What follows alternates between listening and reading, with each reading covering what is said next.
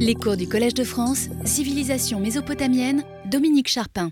Une nouvelle fois, nous allons partir de la description dans les Babyloniacas de Bérose des origines de la civilisation en Mésopotamie avec la liste des différents domaines auxquels Oannès initia les premiers hommes.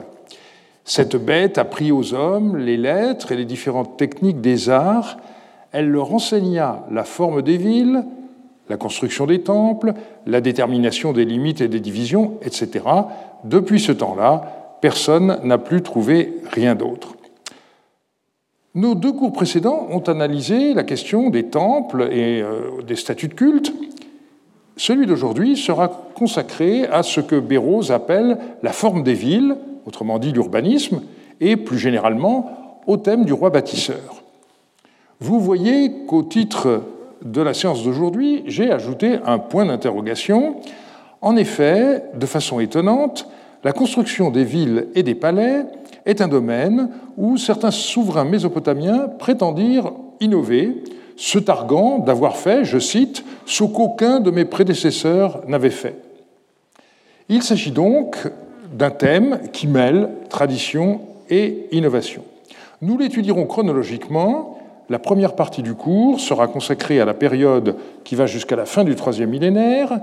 Nous analyserons ensuite le phénomène des villes neuves en Babylonie au deuxième millénaire et nous passerons enfin en Assyrie avec deux dossiers principaux, celui de Kartukulti-Nurta d'abord, puis de Dur-Sharokin ensuite. Les origines des villes mésopotamiennes constituent l'objet de recherches complexes pour bien des raisons. Il y a d'abord l'éternel problème de la définition de ce qu'est une ville. Comment situer le passage des villages à la ville? Les critères sont multiples. Il faut une certaine taille, mais la surface à elle seule ne suffit pas. C'est également un problème de démographie, mais il n'y a pas de chiffre absolu qui permette de dire ceci est un village, cela est une ville. C'est aussi affaire de diversification sociale. Dans une ville, une partie significative de la population ne tire pas sa subsistance directement de l'agriculture. On passe d'une économie autarcique à une économie d'échange, et on peut citer la définition de Jean-Louis Huot. La ville est d'abord un centre de relations et de décisions où se rencontrent les hommes, où s'échangent les marchandises, où se diffusent les idées, où se rassemblent des formes d'activité différenciées, bref, un système ouvert sur l'extérieur dont tous les éléments sont fortement reliés les uns aux autres. C'est vrai, mais il me semble qu'on doit ajouter un dernier élément. C'est un lieu où l'on peut se réfugier en cas de conflit. En Mésopotamie, la clôture de l'espace urbain par une muraille est un élément nécessaire, sinon suffisant, pour qu'on parle de ville. Le consensus situe cette transformation essentielle, qui voit l'apparition des premières villes, dans le courant du quatrième millénaire, Uruk étant considérée comme la ville la plus importante à cette époque. Je n'ai pas le temps, ni d'ailleurs la compétence, pour traiter ce sujet plus avant, et je vous renvoie donc à l'abondante bibliographie sur ce sujet. En français, je pense notamment aux ouvrages de Jean-Louis Huot, et plus récemment à la synthèse de Jean-Claude Margueron, paru en 2013, qui a été précédée par de nombreuses études dont je ne cite ici que quelques-unes. Sa thèse principale est qu'on a affaire à une rupture. La différence de nature entre le village néolithique et la ville est si radicale que l'on n'est pas passé de l'un à l'autre, autrement dit, le village n'a pas progressivement engendré la ville. L'étude de l'origine des villes se heurte à une grave difficulté qui est celle de la durée de leur existence. C'est le cas, parmi tant d'autres, d'Uruk, qui a été occupé jusqu'à l'époque séleucide. Vous en voyez ici une vue aérienne prise par le satellite Iconos en 2001, avec superposition euh, du côté euh, ouest euh, des images procurées par la prospection géomagnétique. Or, l'évolution des tels archéologiques, du fait de l'érosion à la fois éolienne et pluviale, rend très complexe l'étude des sites qui ont connu une longue occupation. Contrairement à une idée trop simple, la stratigraphie n'est pas l'étude de couches archéologiques régulièrement superposées. Heureusement, certaines villes ont été abandonnées assez rapidement, ce qui permet aux archéologues d'avoir une image du tissu urbain proche de ce qu'il était au moment où la ville a été fondée. Je songe par exemple en Syrie à Habouba Kebira sur la boucle de l'Euphrate.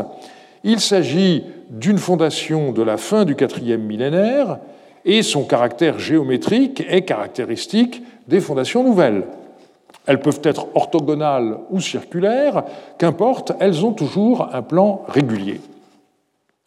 Une autre raison de faire un sort particulier à la création des villes neuves, c'est qu'il s'agit d'un acte volontaire dont les rois donnent souvent les motivations dans des inscriptions commémoratives. Quelle est la plus ancienne des villes neuves Eh bien, tout dépend du point de vue auquel on se place. Nous allons voir successivement celui des archéologues et celui des philologues. Pour les archéologues, il est certain que l'on possède de nombreux exemples de villes rondes au troisième millénaire, en particulier en Haute-Mésopotamie, qui relèvent manifestement d'un urbanisme planifié. Les archéologues allemands en ont appelé certaines Kranzhügel, donc des collines en forme de couronne. Dans certains cas, il y a une part d'incertitude, comme pour Marie, la forme ronde, supposée par Jean-Claude Margueron, n'est que le résultat d'un raisonnement, aussi convaincant qu'il paraisse. En effet, l'érosion a fait disparaître une partie du tel. Mais dans d'autres cas, la forme ronde est tout à fait assurée et elle dénote en effet une construction planifiée. Un très bon exemple est celui de Tel Huera en Syrie du Nord. Pour les philologues, le premier nom qui s'impose dans l'histoire est celui d'Akkad. Un petit établissement existait déjà sur le site, mais on peut parler de la création, vers 2340, d'une nouvelle capitale par Sargon, désignée de ce fait par les historiens comme Sargon d'Akkad pour le distinguer du roi homonyme du premier millénaire. Sargon d'Akkad n'a laissé qu'un nombre assez limité d'inscriptions, du moins dans l'état actuel des découvertes, et dans aucune d'elles, la création d'Akkad n'est évoquée. Et cela s'explique. En effet, cette ville n'a jusqu'à présent pas été retrouvée. Les débats sur sa localisation ont été présentés dans un dossier particulier à l'intérieur d'un ouvrage collectif dirigé par Nelle Ziegler et Eva Konchik-Kirschbaum. Sans vestige de cette ville qui ait été identifiée, il n'y a guère de chance que des textes du type inscription de fondation soient disponibles. Curieusement, il ne semble pas y avoir eu construction de Villeneuve sous la troisième dynastie d'Our. Le site de Drehem, l'antique Pouzrich d'Agan, construit par Shulgi, n'était en effet pas une véritable ville, mais un centre administratif où affluaient les ressources venues de tout l'Empire et destinées en particulier aux offrandes des temples de la ville voisine de Nippur. De même pour le site de Toumal, localisé à Dlehim, qui semble avant tout avoir été le lieu où fut enterré Urnammu, le fondateur de la troisième dynastie d'Ur. Ces deux sites, qui ont fait l'objet de pillages anciens, devaient être fouillés par l'expédition de Nippur de l'Oriental Institute de Chicago en 2020, mais la pandémie a contraint à repousser ce projet. Passons à la Babylonie du deuxième millénaire. Quand il est question de Villeneuve à l'époque paléo-babylonienne, deux exemples sont régulièrement cités. D'abord, Tel Harmal, l'antique Shadoupoum, dans la ville actuelle de Bagdad, au plan assez régulier. Ce site, fouillé par les Irakiens à partir de 1948, a livré environ 3000 textes datant des derniers rois paléo-babyloniens d'Eshnouna, dont beaucoup demeurent inédits. Le site a été détruit par les Élamites en 1764. Le second site est Khirbet ed l'antique Haradoum, sur euh, le cours inférieur du Moyen Euphrate, qui a fait l'objet de fouilles de sauvetage sous la direction de Christine Kepinski de 1981 à 1988 à cause de la construction du barrage de Haditha. Une centaine de tablettes ont été découvertes, mais malheureusement pas de documents de fondation. On peut penser qu'il en existe quelque part. Au passage, voici le plan des deux villes à la même échelle. On voit que Raradoum n'est qu'une petite bourgade fortifiée. Il est difficile de parler de ville. Ces deux cas ne sont pas très significatifs dans la perspective qui est la mienne aujourd'hui pour deux raisons. En dépit de leur plan régulier qui les a fait considérer comme des villes neuves par les archéologues, leurs noms ne sont pas typiques de fondations royales, et par ailleurs, les fouilles ont montré l'existence de couches sous-jacentes plus anciennes. Il ne s'agit donc pas de création ex nihilo. Je voudrais donc m'attarder sur de véritables villes neuves sur lesquelles les rois ont tenu un discours explicite. Il nous faut commencer par des considérations sur le mot acadien durum. Il désigne la muraille d'une ville, ce qui en fait le tour, et on retrouve ici la même racine des hulons R que dans le mot andurarum, et donc cette racine désigne, vous vous rappelez, un mouvement circulaire qui revient au point de départ. Par extension, le terme sert à désigner des villes fortifiées. Nous connaissons toute une série de villes neuves dans la première moitié du deuxième millénaire qui ont comme caractéristique d'avoir été nommées en fonction du nom du roi qui les a bâties, comme Dour d'Adoucha, qu'on peut traduire par Fort d'Adoucha. Un recensement des toponymes de ce genre montre la caractéristique de ces villes avoir été construites à la frontière du royaume. C'est ce qu'on peut dire de Dour à le nom d'année euh, qui commémore sa construction indique année où le roi Abiéchour a bâti Dour Abiéchour, qui inspire la terreur à tous les pays, au-dessus du barrage sur le Tigre. La vocation militaire du site est explicite et nous en connaissons le contexte. Il s'agissait de faire face au pays de la mer, alors devenu le voisin méridional de la Babylonie, et son adversaire.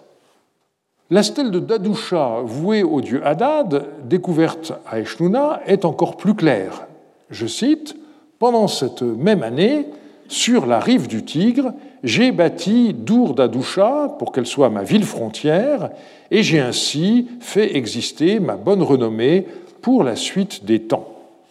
Dour d'Adoucha n'a pas encore été identifié sur le terrain, mais Ziegler a proposé une localisation sur la rive gauche du Tigre, juste en aval de l'actuel Samara. C'était là que se situait la frontière septentrionale entre le royaume d'Eshnouna sous Dadoucha et le royaume des Kalatoum sous Samsiadou. Bien entendu, les fluctuations de ces frontières font que par la suite, des villes ainsi nommées pouvaient ne plus avoir été situées à une frontière. Certains de ces établissements n'étaient guère plus qu'une forteresse, comme Dur Samsuiluna, un établissement babylonien, un établissement militaire babylonien construit en limite de la ville de Hafadja, l'antique Toutoub, qui venait d'être annexé suite à la victoire du roi de Babylone sur celui d'Eshnouna. Néanmoins, le site est plus vaste que celui de Haradoum. Dans d'autres cas, on a l'impression qu'il s'agit d'une véritable ville. C'est ce que nous allons voir avec Dur Yardonlim. Nous avons la chance d'avoir, grâce à Marie, beaucoup d'informations sur Dur Yardonlim. Le document principal est un texte retrouvé sur ce que Parot appelait un disque, qui est en réalité la tête d'un clou de fondation qui a perdu sa tige, comme son premier éditeur, François Thureau d'Angin, l'avait indiqué. Ce clou de fondation n'a pas été retrouvé in situ, mais dans le palais de Marie, dans un coin de la chambre 18, lors de la première campagne, dans le palais, de sorte qu'on ignore toujours l'emplacement de cette ville neuve qui reste très discutée. Le bilan a été fait dans le livre très utile de Nele Ziegler et Anne-Isabelle Langlois de 2016. À la suite de Jean-Marie Durand, il faut considérer la région de l'actuel Derezor comme l'emplacement le plus probable de ce site. Notons qu'après la mort de Yardunlim et l'annexion de son royaume par Samsiadou, la ville fut renommée Dur Yasmaradou. Et quand Zimrilim chassa Yasmaradou, il renomma la ville du nom de son fondateur, Dur Yardunlim. Une autre caractéristique est le fait que les gens qui en parlaient, quand ils s'adressaient au roi, ne citait pas le toponyme, Dur Yartunlim ou Dur Yasmaradou selon les époques, mais ils écrivaient la forteresse de Monseigneur. L'analyse littéraire du texte du clou a été faite par Jack Sasson dans les mélanges Moran en 1990. Le texte comporte trois colonnes de 26 lignes. Je suis Yardunlim, fils de Yagidlim, roi de Mari, de Toutoul et du pays de Hana, donc du pays bédouin, roi puissant qui contrôle les rives de l'Euphrate. Dagan a proclamé ma royauté et m'a remis une arme puissante qui détruit les rois qui me sont hostiles. J'ai vaincu sept rois, pères bédouins, qui m'ont défié, annexant leur territoire. J'ai éloigné les forces hostiles des rives de l'Euphrate, donnant la paix à mon pays. J'ai ouvert des canaux, éliminant ainsi le puisage de l'eau dans tout mon pays. J'ai construit les remparts de Marie et creusé son fossé. J'ai construit les remparts de Terka et construit son fossé. Et dans un territoire non accidenté, un endroit aride, où aucun roi depuis les temps anciens n'a fondé de ville, moi, j'en ai eu la capacité. J'ai fondé une ville, creusé son fossé et l'ai appelée Dur Yartunlim. J'ai ensuite ouvert un canal pour elle et l'ai appelé Ishim Yardunlim. J'ai ainsi agrandi mon pays et renforcé la structure de Marie et de mon pays, établissant mon renom pour l'avenir. Suivent des malédictions contre celui qui ne respecterait pas le document de fondation. Après la titulature initiale figure le rappel des victoires du roi sur ses ennemis. La suite concerne ses activités d'irrigateur, Grâce aux canaux dans lesquels l'eau circule par gravitation, il n'est plus nécessaire de puiser dans la nappe phréatique. Il est ensuite question de Marie et Terka, dont les remparts ont été construits, ou plutôt reconstruits, et qui ont été entourés d'un fossé empli d'eau. La construction de ces murailles fit euh, par ailleurs l'objet de noms d'années. Le dispositif est complétée par la création ex nihilo d'une nouvelle ville qui a euh, les mêmes deux caractéristiques que Marie et Terka, un rempart, ce que signale son nom d'Uriardulim, et un fossé. Comme la ville était construite en un lieu désert, il a fallu creuser un canal de dérivation de l'Euphrate pour amener l'eau jusqu'au nouveau site. Là encore, euh, l'événement fut célébré par un nom d'année. Jean-Marie Durand avait en 2002 mis en garde contre une interprétation du texte qui ne tiendrait pas compte de son genre littéraire, qui était nouveau dans la région du Moyen-Euphrate à l'époque. Nous sommes en effet au moment où la culture écrite du royaume de Marie connaît un changement majeur sous l'influence de son voisin oriental, le royaume d'Eshnuna. En 2009, il a interprété ce texte de manière plus radicale encore. Yardoudlim avait manifestement conçu la forteresse dont la construction lui revient comme devant être sa nouvelle capitale. Nous la considérons comme l'endroit qui surveille la prise d'eau du grand canal construit par le nouveau roi. Le canal porte de fait le nom Ishim Yardoudlim. Yardoudlim a décidé. Cette décision peut faire allusion à un plan ambitieux de créer une nouvelle ville et de lui donner dès lors les moyens d'avoir les cultures dont elle avait besoin. L'idée que Yardunlim ait voulu faire de Dur Yardunlim sa capitale tient au fait qu'après la mort de ce roi, Yasmaradou se soit appelé roi de Dur Yasmaradou. Il pourrait s'agir du bref moment où Yasmaradou se serait installé dans cette ville avant de faire de Marie sa résidence habituelle. Cependant, rien dans le texte du clou ne traduit le désir de Yardunlim de faire de sa ville nouvelle la capitale de son royaume. Et nous savons que Marie a conservé son statut. Nous avons vu que les villes appelées Dour, suivies par le nom du roi, étaient situées à la frontière des royaumes. Alors, ça semble poser ici un problème, dans la mesure où Yardulim définit son royaume comme s'étendant le long de l'Euphrate, depuis Marie en aval jusqu'à Toutoul en amont. Cependant, Toutoul, dans le clou, est mentionné surtout parce que son roi avait fait partie des ennemis vaincus par Yardunlim, comme nous en informe par ailleurs la brique de fondation du temple de Shamash.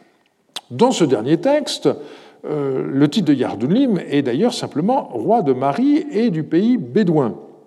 Et la légende du sceau d'une fille de Yardunlim le définit simplement comme roi de Marie et du pays Simal, juxtaposant le nom de sa capitale et celui de la tribu à laquelle il appartenait, sans qu'il soit plus question de Toutoul. Le rôle de ville frontière de Dur Yardunlim s'observe particulièrement sous Imrilim, les voyageurs, par exemple, venus d'Alep, eh s'arrêtaient souvent à Dur-Yardunlim, leur euh, arrivée étant alors signalée au roi de Marie pour qu'il se prépare à les accueillir. Quoi qu'il en soit, on retiendra dans l'optique de notre enquête le passage le plus signifiant, la ville a été construite à un endroit où aucun roi, depuis les temps anciens, n'a fondé de ville. On a donc ici un discours de rupture qui met l'accent sur l'innovation à laquelle se livre le roi. Et le plus frappant à mes yeux est qu'on ne trouve dans le texte aucune mention d'un ordre reçu des dieux ou encore d'une consultation oraculaire. Descendons maintenant l'Euphrate jusqu'à Babylone. La chute de l'Empire d'Our vers 2000 donna lieu à une fragmentation politique de la Mésopotamie, marquée d'abord par la rivalité entre Issine et Larsa. Aux alentours de 1900, on assiste en Babylonie du Nord à une multiplication de petits royaumes dominés par des souverains amorites. L'un d'eux, nommé Soumulael, fit de Babylone le siège de son pouvoir après quoi il mena une politique d'annexion couronnée de succès. Soumulael fut reconnu par la suite comme le fondateur de ce que nous appelons la première dynastie de Babylone. La ville de Babylone existait déjà au troisième millénaire, mais la présence de la nappe phréatique a interdit aux fouilleurs de descendre en dessous du niveau paléo-babylonien, de sorte que l'existence de Babylone est seulement attestée au troisième millénaire par des mentions de son nom. À l'époque d'Akkad, il n'est question que du temple de Marduk. C'est sous la troisième dynastie d'Our que le nom de Babylone est sûrement attesté, la ville étant alors le siège d'un gouverneur Ensi. Jean-Claude Margueron s'est livré, il y a une vingtaine d'années, à des considérations arithmétiques sur le plan de la ville néo-babylonienne, et il pense avoir démontré que le tracé de la muraille de cette époque remonte au plan d'origine de la ville, typique à ses yeux d'une ville nouvelle. On pourrait trouver confirmation de son propos dans une inscription de Nabopolassar, le père de Nabucodonosor, restaurant la muraille de Babylone, Nabopolassar la présenta en ces termes. Imgourenlil, la grande muraille de Babylone, la bordure originelle, celle qui s'est manifestée depuis des temps lointains, la frontière solide, aussi ancienne que les âges lointains, le sommet de la haute montagne qui rivalise avec les cieux, le solide bouclier qui bloque l'entrée aux pays ennemis. Ce discours laisse entendre que cette muraille n'a pas changé de tracé depuis les origines, mais il s'agit d'idéologie. L'historien doit donc prendre ce texte en compte de manière critique. Jean Margueron aurait aimé situer le plan de fondation de Babylone à la période proto-dynastique, mais comme aucun objet de cette époque n'a été retrouvé en place, il descend la date par prudence, je cite, vers le temps de la troisième dynastie d'Our ou peu après. Alors on peut être étonné par une telle conclusion. Peut-on imaginer une ville aussi vaste dès l'époque d'Our III L'enceinte de Babylone mesure en effet 1500 sur 2500 mètres. Mais il est vrai que l'urbanisme de cette période demeure très mal connu. L'indication ou peu après est vague. Et il faut manifestement, euh, en ce cas, attendre le règne de Sulmulael. L'une des premières mesures, à la fois concrètes et symboliques, que prit celui-ci en accédant au trône, fut en effet de bâtir ce qu'il décrit comme la grande muraille de Babylone, et il en commémora la construction dans le nom de sa cinquième année de règne, soit 1876. J'avoue être sceptique sur la possibilité que Soumulael ait eu les moyens d'édifier une muraille aussi grande. Elle aurait été en effet trois fois plus longue que celle que Gungunum avait bâtie à Larsa un demi-siècle auparavant. Au moment même où Jean-Claude Margueron publiait sa contribution, son ancienne étudiante, Laura Battini, achevait un manuscrit sur le même sujet qui fut publié seulement six ans plus tard. Les deux études s'ignorent donc mutuellement. Celle de Laura Battini a fait avant tout usage du texte qu'on appelle Tintirki et qui a été publié par Andrew George. On y trouve la liste des portes, des quartiers et des temples de la ville de Babylone. À partir de ces données et des noms localisables sur le plan de la Babylone du VIe siècle, on peut faire remonter celui-ci dans le temps. En effet, le texte de Tintirki a été daté par Andrew George du XIIe siècle. Laura Battini a donc procédé à une rétrodatation qui l'a conduit à l'époque de Hammurabi et Samsu Iluna. Elle souligne l'absence de source pour le premier. Pour le second, elle résume un texte, malheureusement d'une manière inexacte. Je cite Samsu Iluna se vante d'avoir étendu la ville sur les quatre côtés. En réalité, l'inscription de Samsu Iluna commémore la rénovation de six forts construits par Sumulael, et le texte s'achève par cette indication du roi de Babylone, je rendis le nom fameux, je l'exaltai dans les quatre régions. Et donc il est ici question de renommée et nullement de l'agrandissement de la ville. Ce qui est intéressant, c'est l'existence à l'époque paléo-babylonienne d'un quartier de Babylone dénommé Villeneuve. Malheureusement, Laura Battini ne connaissait pas l'étude que j'ai publiée en 1985 sur les textes découverts dans le quartier dit du Merkès, dont Horst Klengel avait donné les copies deux ans auparavant. J'avais démontré que le quartier dénommé Villeneuve orientale était la façon dont les textes, à partir de Samsu Iluna, désignaient le quartier que les archéologues allemands ont appelé Merkès. Mais on ne sait pas à quand remonte cette ville neuve à l'intérieur de euh, Babylone. Le seul travail de Samsu Iluna dans sa capitale qui soit documenté concerne la construction d'un nouveau palais. J'ai démontré, voilà 30 ans, que le palais qui avait été construit par Sumulael au départ avait été délaissé environ un siècle et demi plus tard par Samsu Iluna. Celui-ci décida en 1716 de construire un nouveau palais qui fut commémoré dans le nom de sa 34e année. Nous passons maintenant à la seconde moitié du deuxième millénaire. Akarkouf, à 30 km à l'ouest de Bagdad, est un des plus célèbres sites de Babylonie centrale en raison de l'importance de sa tour à étage qui culmine toujours à 56 mètres de haut. La hauteur initiale était à peu près dans les 70 à 80 mètres. C'est d'ailleurs cette ziggourate qui a pendant longtemps été identifiée par les voyageurs occidentaux avec la tour de Babel dont la Bible avait transmis le souvenir. Le site fut fondé au début du XIVe siècle par le roi cassite Kurigalzu Ier qui lui donna son nom donc Dur Kurigalzu, c'est Fort Kurigalzu. Le site était auparavant connu sous le nom de Parsa, mais ça n'était que village. L'occupation de Dur Kurigalzu fut d'assez brève durée. Après environ deux siècles d'existence, la ville fut détruite par un incendie. Des fouilles importantes y ont eu lieu entre 1942 et 1945 elles ont notamment permis de dégager un palais gigantesque qui mesurait 360 mètres sur 360. On y trouvait euh, une douzaine de cours entourées de pièces avec pas moins de huit escaliers répartis en huit secteurs.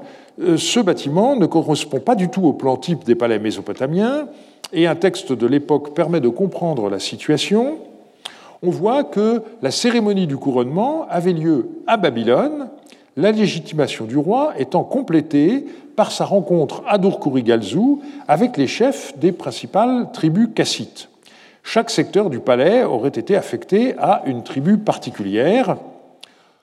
Tout en jouant un rôle politique important, Durkurigalzu ne peut donc être véritablement considéré comme une nouvelle capitale. Il semble que Babylone avait déjà un passé trop prestigieux pour que ce statut ait pu lui être ôté.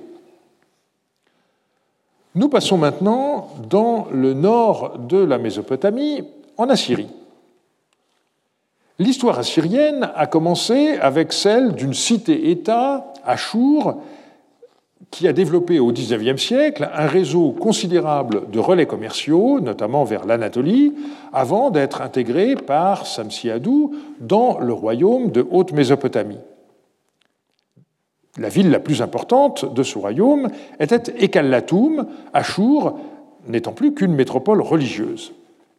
Par la suite, la Syrie est devenue un État territorial. Au XIVe siècle, à partir du roi Ashurbanipal Ier, il est question du pays d'Achour, Mat Achour, dont la ville d'Achour était la capitale. Et ce roi voulut traiter d'égal à égal avec les grandes puissances de l'époque, à commencer par le pharaon égyptien.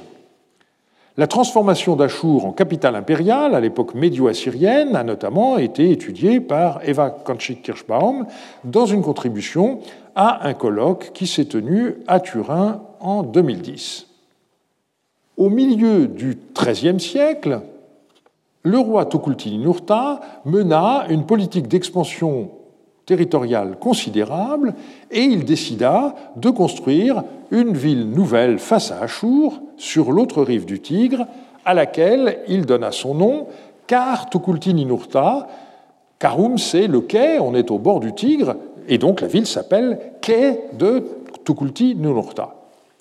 Dans son inscription de fondation, après avoir rappelé sa victoire sur le roi babylonien Kashtiliash IV, Tukulti-Ninurta justifia l'opération en ces termes.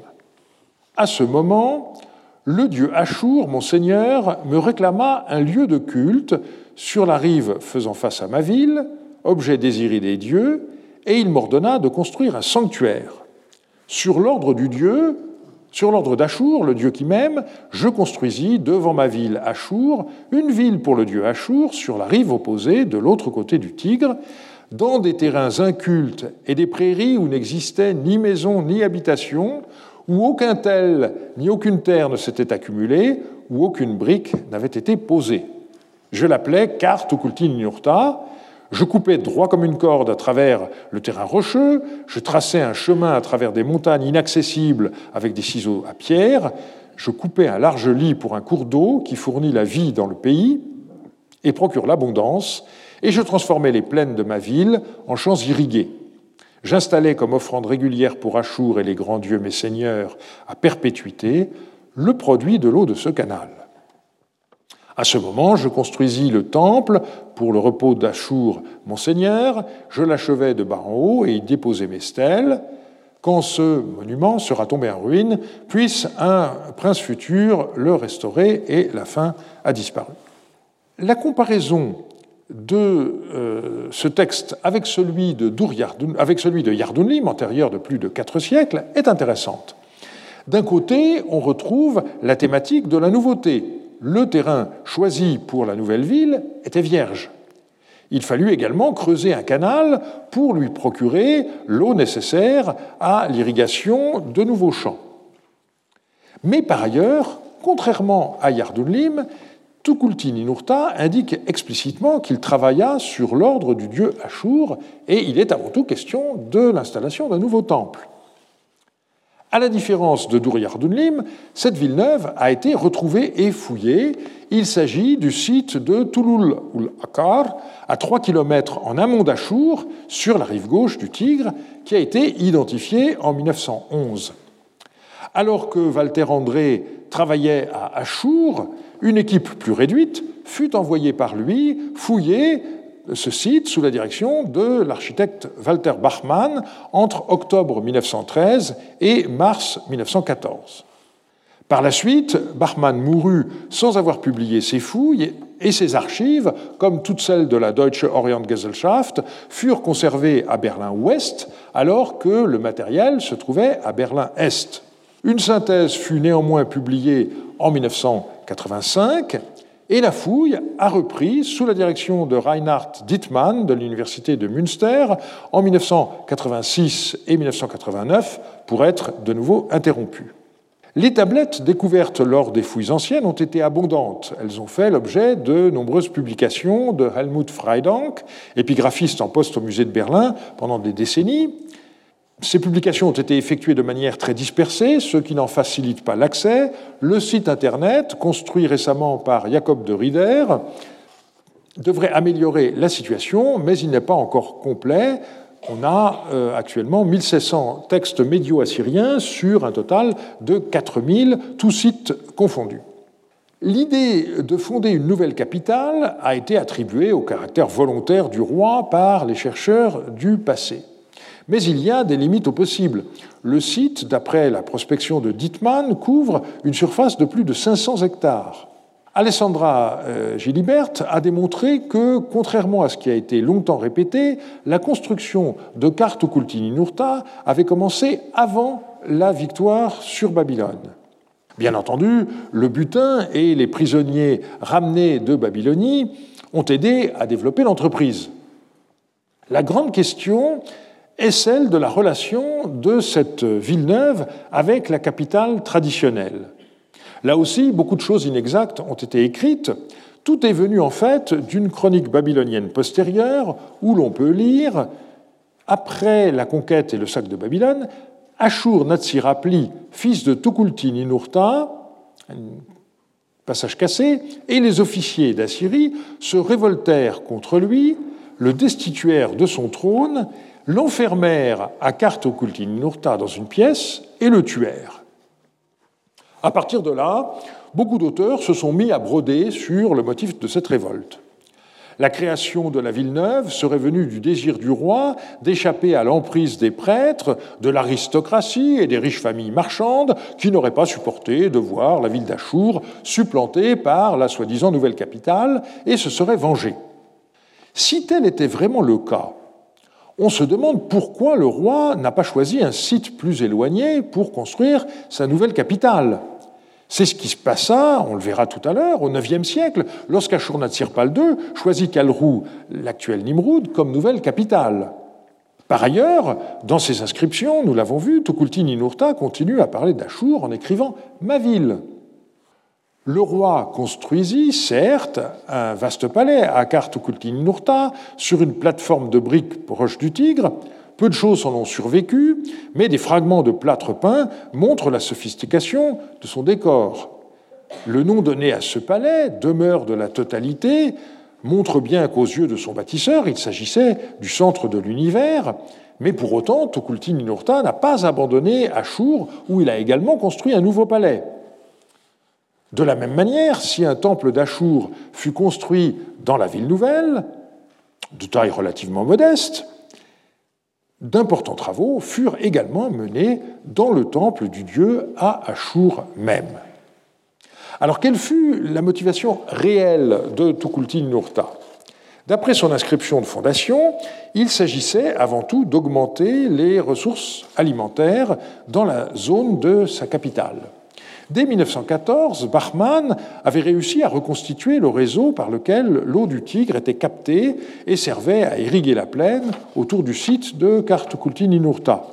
Les fouilles plus récentes en ont précisé le tracé. Par ailleurs, des documents étudiés par Freidank en 2009 ont éclairé ce projet de culture et d'irrigation à grande échelle sur la rive gauche du Tigre. Il fut d'abord destiné à fournir de la nourriture aux bâtisseurs et aux habitants de la ville de Kartukulti-Nurta. Cependant, après environ deux décennies, le projet semble avoir échoué en raison de mauvaises récoltes. Et finalement, nous l'avons vu, l'opposition politique a conduit à l'assassinat du roi. Il faut garder présent à l'esprit euh, l'idée que cet échec est peut-être lié à des conditions climatiques anormales à cette époque, Néanmoins, contrairement à ce qu'on a cru longtemps, le site n'a pas été abandonné. Les fouilles récentes ont trouvé des traces d'occupation jusqu'à l'époque néo-assyrienne. On vient de voir que, contrairement à ce qui est souvent indiqué, Tukulti-Ninurta ne transféra pas véritablement la capitale de la Syrie d'Achour dans la ville neuve à laquelle il donna son nom. En revanche, au premier millénaire, Achour cessa d'être le siège du pouvoir elle resta une métropole religieuse, mais les souverains s'installèrent successivement dans trois villes différentes, Kalrou, soit l'actuel Nimroud, Dur Sharoukin, actuellement Khorsabad, et enfin Ninive, en face de la vieille ville euh, de euh, Mossoul. Comme l'a indiqué Shana Zaya lors d'un atelier de la rencontre assyriologique de 2016 à Philadelphie, dont les actes ont paru l'an dernier, il s'agit d'un cas unique. On ne connaît pas d'autres exemples dans l'histoire des empires où des capitales se soient succédées à un rythme aussi rapide. Alors, la bibliographie est surabondante et je signale notamment un article intéressant de Julian Reed paru dans les actes du colloque de Turin que j'ai déjà signalé. Concernant Kalrou, c'est une entreprise qui est due à Ashurnasirpal II et à son fils Salmanazar III, donc dans euh, le courant du IXe siècle. Le site choisi par Ashur-Natsirpal était une ville déjà ancienne, puisqu'elle est attestée dès le XVIIIe siècle par les archives de Marie et surtout à l'époque médio-assyrienne. Elle bénéficiait d'une situation stratégique, contrôlant le confluent du Grand Zab avec le Tigre. Elle fut transformée en une immense métropole de 360 hectares, dominée par une acropole de 20 hectares. Les fouilles y débutèrent sous la conduite de l'anglais Layard en 1845. Elles se sont poursuivies sous la direction de Max Mallowan de 1949 à 1958. Et puis Agatha Christie, euh, n'ayant plus euh, une bonne santé, euh, Malowan a passé la main à son assistant, David Oates, qui, avec sa femme, a fouillé la ville jusqu'en 1963. Et puis ensuite, il y a eu plusieurs missions polonaises, italiennes et irakiennes qui ont continué les recherches jusqu'en 1990. Le palais dit nord-ouest a surtout retenu l'attention des premiers fouilleurs et il doit sa célébrité au bas-relief qui ornait ses murs et qu'on trouve aussi bien euh, au British Museum, à Londres qu'au musée de Bagdad. On a également exhumé une sorte d'arsenal euh, désigné sous le nom moderne de Force Almanazar, mais qui ne portait pas ce nom dans l'Antiquité, celui-ci a livré des archives très importantes pour l'histoire des armées assyriennes, et puis les ivoires qui ont été découverts par Malowan ont été sauvés par son épouse, qui a mis au point la technique pour les faire sécher très lentement, et euh, ces ivoires témoignent de la richesse du mobilier royal. Enfin, en 1988-89, la découverte de trois caveaux funéraires sous le palais nord-ouest a révélé pour la première fois la somptuosité avec laquelle étaient enterrées les reines assyriennes. Je vous renvoie à ce que j'en ai dit la semaine passée. Une synthèse a été publiée par les Oates en 2001, tandis qu'un colloque eut lieu peu après, dont les actes ont été publiés en 2008. Ces deux ouvrages sont téléchargeables gratuitement sur le site de la British School, euh, donc, euh, qui s'appelle avec le, sigle BUSY, vous pourrez trouver ça facilement. Comme vous le savez, le site a hélas été sauvagement détruit par des membres du soi-disant euh, État islamique il y a presque exactement euh, sept ans, en mars 2015. Euh, L'inauguration de la nouvelle capitale a été décrite en détail par Ashur-Natsirpal dans une stèle découverte en 1951 dans une salle du palais Nord-Ouest. Ce texte de 154 lignes commence par la titulature du souverain et la description de son empire, puis il relate les différentes étapes de la construction de la nouvelle capitale, débutant par le palais qui comporte huit parties, chacune composée de bois précieux différents. Je cite Je construisis une terrasse de 120 assises de briques, j'y plaçais un palais en buis, un palais en bois de magane, un palais en cèdre, un palais en cyprès, un palais en térébinthe, un palais en tamaris, un palais en bois merlou, huit palais pour ma résidence royale, pour le loisir de ma seigneurie. Ces constructions étaient entourées de jardins, des hauteurs coulent avec fougue le canal vers les vergers. Il faut faire la part d'une certaine exagération. Les allées en baume, L'eau dans le jardin d'agrément a l'éclat des étoiles du ciel, ses grenadiers sont revêtus de grappes comme des vignes, ces arbres sont la parure du jardin d'agrément. Et lorsque les travaux furent achevés, le roi organisa un gigantesque banquet. Ashurnatsirpal, roi du pays d'Achour, inaugura le palais de la joie et de la totalité, de la sagesse de la ville de Kalrou, et il y invita Achour le grand seigneur, ainsi que les dieux du pays tout entier. Mais il y eut aussi pas moins de 69 574 invités, à en croire le roi, qui leur fournit à manger et à boire pendant dix jours. L'opération avait évidemment pour but d'éblouir des gens venus de tout l'Empire et ainsi d'en renforcer la cohérence. Le dernier exemple que nous allons examiner est le plus célèbre puisqu'il s'agit de la construction par Sargon de la ville qui porte son nom, d'Ur l'actuel site de Khorsabad. Comme nous l'avons vu l'an dernier, il s'agit du premier site mésopotamien qui ait été fouillé à partir de 1842.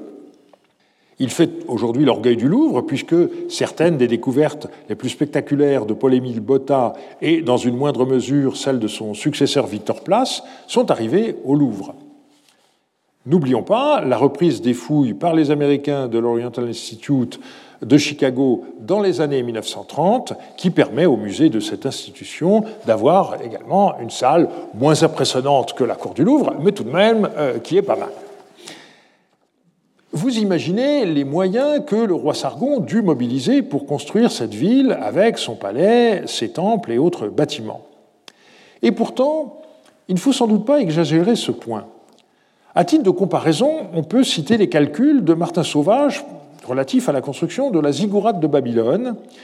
Selon lui, celle-ci aurait pu se faire en un an avec 87 mouleurs de briques, 1090 maçons et 404 porteurs. Alors, sans tenir compte du transport, de la paille, euh, de choses comme ça. Enfin, finalement, euh, lorsqu'on peut mobiliser euh, des travailleurs qui sont en général en bonne partie des déportés, on arrive à quelque chose qui n'est pas du tout irréaliste. Alors, l'intérêt de Khorsabad, c'est de constituer un dossier très varié. On possède les vestiges archéologiques de la ville, mais aussi des inscriptions commémoratives et aussi, chose plus rare, des documents d'archives qui nous informent sur certains aspects de la réalisation concrète euh, de l'entreprise. La bibliographie est surabondante. Je mentionnerai notamment le colloque du Louvre de 1995, édité par Annie Cobé, et puis la dernière publication en date, celle de Oulla Kor, lors de la 65e rencontre assyriologique internationale de 2019, dont les actes devraient paraître très prochainement. C'est vers 717 avant Jésus-Christ qu'après avoir exproprié les habitants du village de Maganouba, Sargon II débuta les travaux de sa nouvelle capitale. Il les présente en ces termes dans euh, l'inscription qui figure au revers des dalles sculptées de Khorsabad. Palais de Sargon, préfet d'Enlil, vicaire d'Achour, roi puissant, roi de l'univers, roi du pays d'Achour, roi des quatre régions, le favori des grands dieux, celui qui a rétabli les franchises des villes de Sipar, Nippur et Babylone, qui protège leurs humbles, nourrit l'indigent et répare les dommages qu'elles ont subis, qui a renouvelé le statut privilégié d'Achour qui avait été aboli, qui a supprimé la corvée à Der et soulagé sa population affligée, le plus vaillant de tous les princes, qui a étendu sa protection sur Haran, qui a écrit la charte de son exemption de charge comme si elle était sujette d'Anou et de Dagan. Le roi, qui depuis le jour de son accession à la royauté, aucun prince n'a égalé, qui n'a pas trouvé de rival dans la bataille et le combat, qui a écrasé tous les pays comme des pots de terre et a mis le joug aux souverains des quatre régions, qui a installé ses dignitaires comme gouverneurs au-dessus d'eux et leur a imposé impôts et contributions comme s'ils étaient assyriens. Le début de ce texte, après les épithètes qui suivent le nom du roi, met l'accent sur deux aspects, sa justice, en particulier à l'égard des villes de Babylonie, qui s'étaient révoltées à un moment donné, mais auxquelles il a pardonné, et puis aussi sa valeur militaire, qui fait qu'il a encore étendu le territoire de l'Empire assyrien. Le roi poursuit. Grâce à mon vaste savoir et à mon grand entendement, Kéa et Beletilani avaient fait supérieur à ceux des rois mes pères, et selon le désir de mon cœur, au pied du mont Moutsri, dans les environs de Ninive, je bâtis une ville et la nommai Dur Sharukin. J'y construisis des sanctuaires solidement fondés pour Ea, Sin, Shamash, Hadad et Ninurta, et j'y élevai pour ma demeure royale un palais d'ivoire, de bois d'ébène, de mûrier, de cyprès, de genévrier, de pin et de pistachier. À ses portes, j'érigeai un portique à l'image d'un palais hittite, et au-dessus, je mis en place des poutres de cèdre et de cyprès. Aux entrées, j'installais des animaux en pierre blanche, à l'image des créatures des montagnes et de la mer.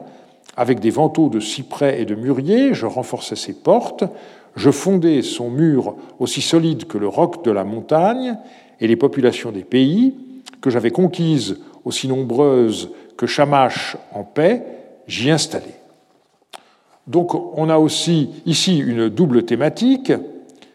D'un côté, le roi a fait mieux que ses prédécesseurs, mais par ailleurs, le surcroît d'intelligence du souverain est un don des dieux. Et l'inscription s'achevait ainsi Les grands dieux qui habitent le ciel et la terre, et les dieux qui résident dans cette ville, m'ont concédé pour l'éternité le privilège d'avoir construit la ville et d'y vivre longtemps. Malheureusement pour Sargon, la réalité fut différente. Il fut tué en 705 lors d'un combat en Anatolie et son corps n'a pas été retrouvé. Ces circonstances néfastes sont peut-être la raison pour laquelle son fils Sénachérib ne voulut pas rester dans la capitale fondée par son père, qui était encore inachevée, et il choisit de s'installer non loin de là, dans l'antique ville de Ninive. Mais comme il ne s'agit pas d'une ville neuve, je ne m'aventurerai pas plus loin dans cette direction. Il est temps de, jouer, de nouer la gerbe Béroz prétend que c'est Oannès qui a pris aux hommes à construire des villes. Et l'on comprend par conséquent toute l'ambiguïté du dossier qu'on peut réunir sur les villes nouvelles. D'un côté, les rois se présentent comme innovants, voire surpassant leurs prédécesseurs. On l'a vu par exemple dans le cas de Dur-Yardunlim ou de Dur-Sharukin. Mais d'un autre côté, la fondation d'une ville neuve reproduit toujours les mêmes gestes. On est donc bien dans une situation d'héritage. Même lorsque les rois innovaient, le passé demeurait exemplaire et leurs actions étaient inspirées par les dieux. Nous verrons la semaine prochaine à quels excès cette idéologie conduisit à l'époque néo-babylonienne. Je vous remercie de votre attention. Tous les contenus du Collège de France sur www.colège-2-france.fr.